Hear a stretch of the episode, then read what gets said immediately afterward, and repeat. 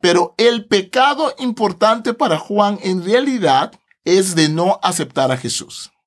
Es de no reconocer quién es Jesús. Por eso después de sus cartas va a hablar sobre el anticristo, el quien quiere tomar el lugar de Cristo. Por eso empieza su evangelio que la palabra se hizo carne y vivió. Este evangelio fue escrito para que ustedes puedan creer la identidad de Jesús.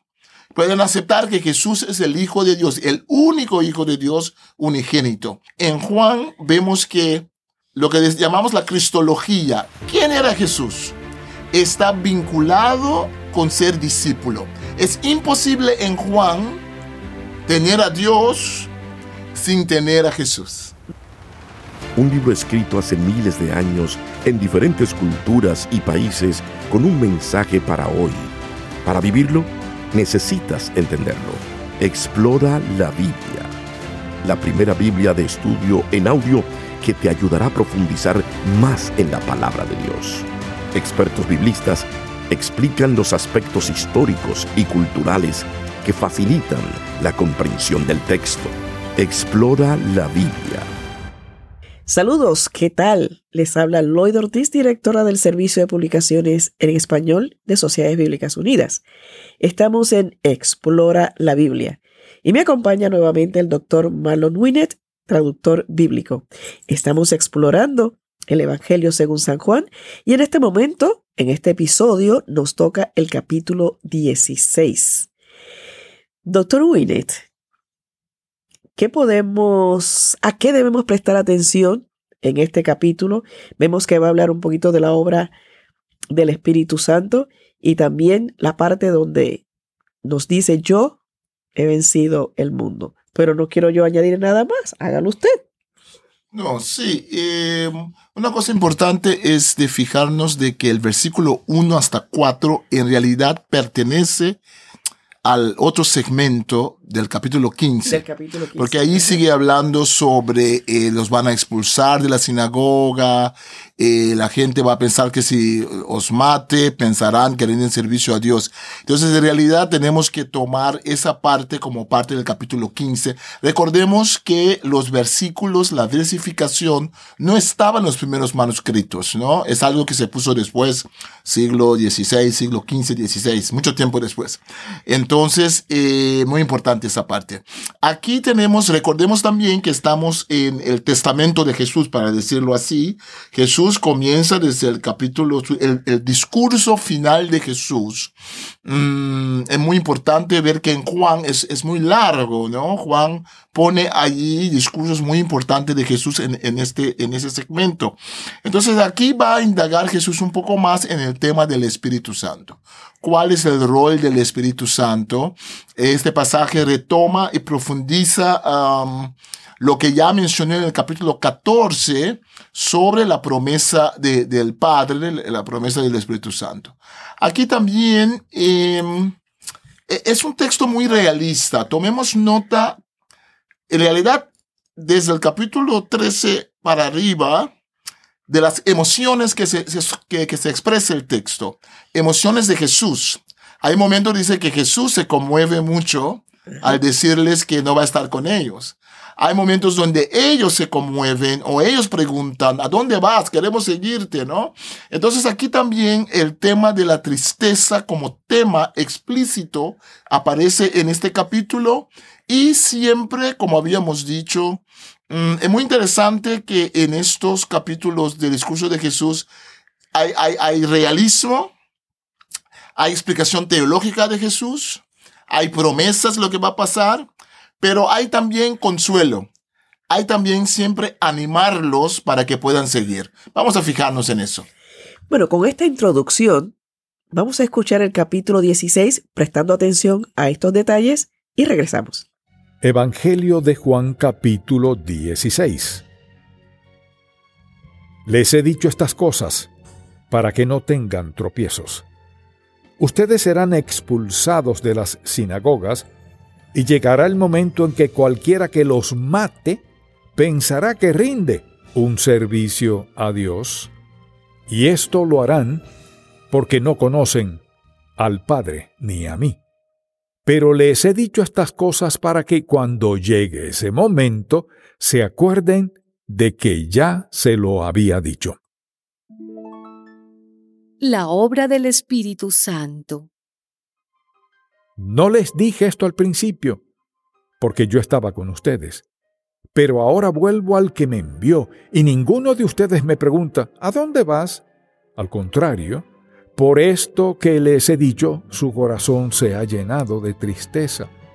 Pero les digo la verdad, les conviene que yo me vaya, porque si no me voy, el consolador no vendrá a ustedes, pero si me voy, yo se lo enviaré. Y cuando Él venga, convencerá al mundo de pecado, de justicia y de juicio. De pecado, por cuanto no creen en mí, de justicia, por cuanto voy al Padre y no me verán más, y de juicio, por cuanto el príncipe de este mundo ya ha sido juzgado. Aún tengo muchas cosas que decirles, pero ahora no las pueden sobrellevar. Pero cuando venga el Espíritu de verdad, Él los guiará a toda la verdad porque no hablará por su propia cuenta, sino que hablará todo lo que oiga y les hará saber las cosas que habrán de venir. Él me glorificará, porque tomará de lo mío y se lo hará saber. Todo lo que tiene el Padre es mío. Por eso dije que tomará de lo mío y se lo dará a conocer a ustedes. Todavía un poco, y no me verán. Y de nuevo un poco, y me verán. La tristeza se convertirá en gozo. Entonces algunos de sus discípulos se dijeron unos a otros, ¿qué es esto que nos dice? Todavía un poco, y no me verán, y de nuevo un poco, y me verán, y también, porque yo voy al Padre. Así que decían, ¿qué es esto de todavía un poco? No sabemos de qué habla. Jesús se dio cuenta de que querían preguntarle, así que les dijo, se preguntan ustedes acerca de qué dije. Todavía un poco y no me verán, y de nuevo un poco y me verán. De cierto, de cierto les digo, que ustedes llorarán y lamentarán, mientras que el mundo se alegrará. Pero aunque ustedes estén tristes, su tristeza se convertirá en gozo.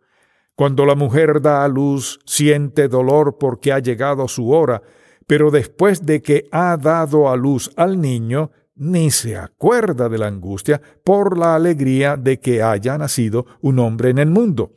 También ustedes ahora están tristes, pero yo los volveré a ver, y su corazón se alegrará, y nadie les arrebatará su alegría. En aquel día ya no me preguntarán nada.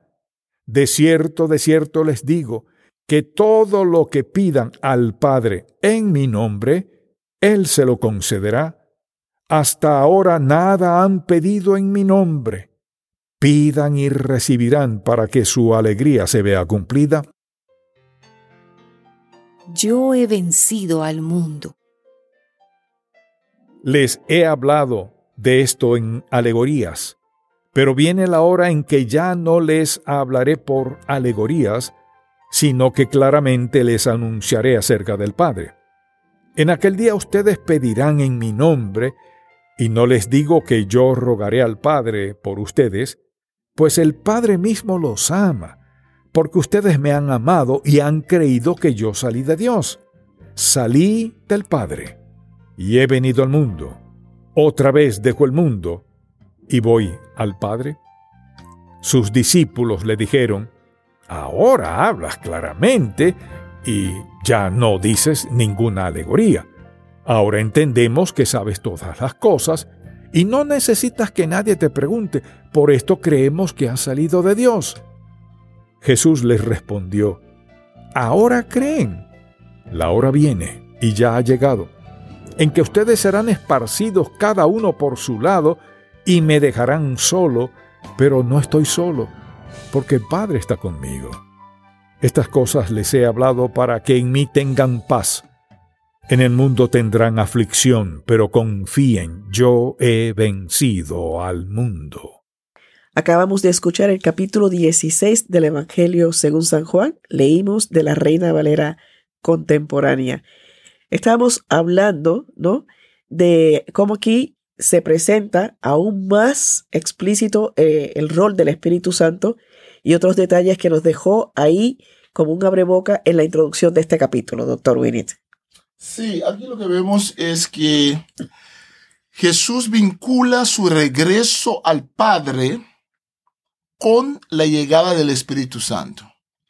Entonces, para Jesús, aunque es triste que tiene que ir, en realidad Él está diciendo a los discípulos que tienen que ver su, el regreso de la palabra al Padre como algo automático, lógico, inherente a la misión de Jesús. La misión de Jesús no se puede cumplir si se queda en la tierra. La misión de Jesús ya en, en digamos, el acuerdo de la misión, cuando Jesús aceptó la misión, ya está dentro de esa misión la glorificación completa, sufrir, morir, resucitar y subir al Padre. ¿Por qué? Porque en realidad la meta es que venga el Espíritu Santo, ¿no? El regreso de Jesús al Padre permite que la venida del Espíritu Santo es también prueba de todo lo que ha hecho Jesús. Es como una prueba de la justicia que trae Jesús. Uh, ¿Y qué es la tarea del consolador? Es justamente de convencer a las personas de, de, de, de esa verdad, ¿no?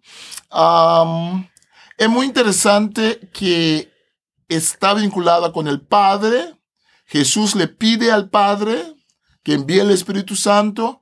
Por otro lado, a veces dice Jesús que Él es el quien envía la, la, promesa del Espíritu Santo.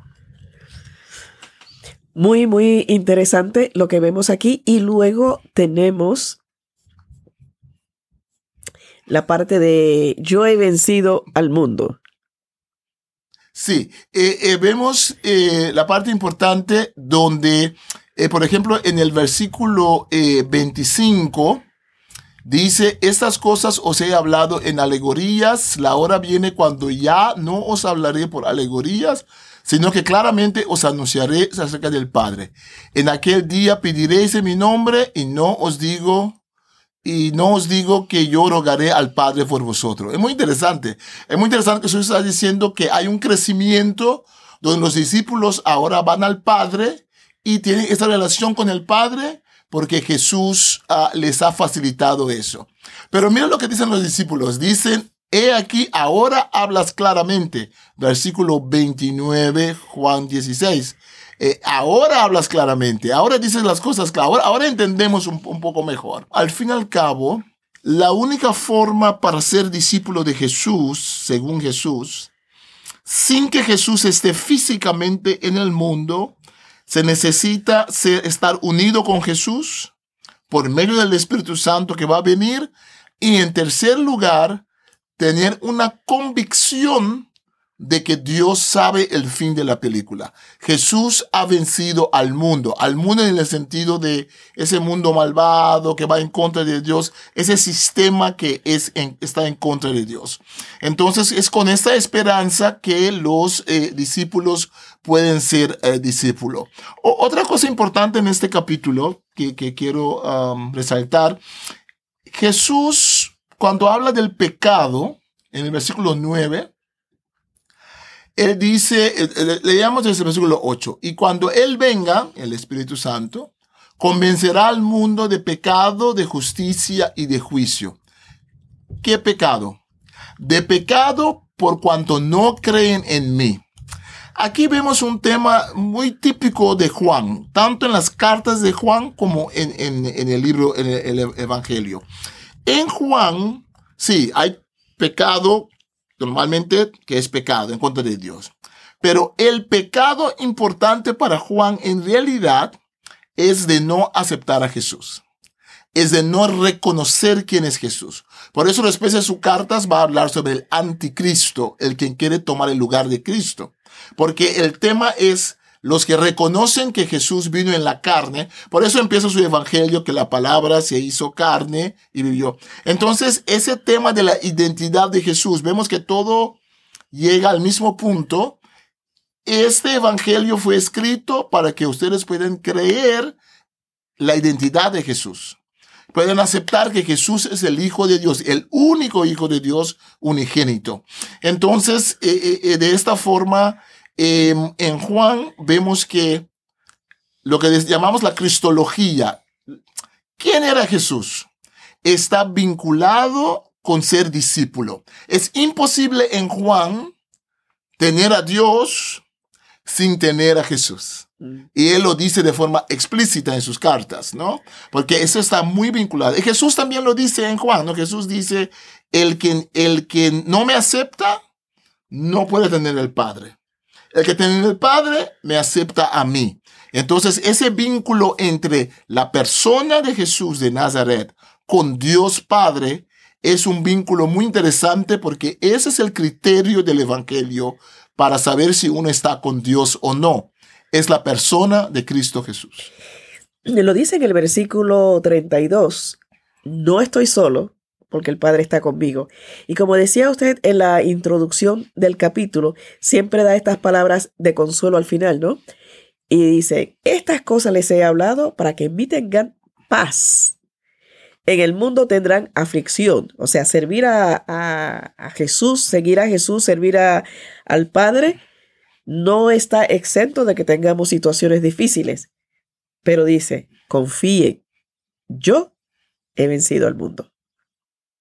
Con esto concluimos el capítulo 16 del Evangelio según San Juan en Explora la Biblia. La primera Biblia de estudio en audio con el texto de la Reina Valera Contemporánea. Muchas gracias por escucharnos, bendiciones y les espero en el siguiente episodio.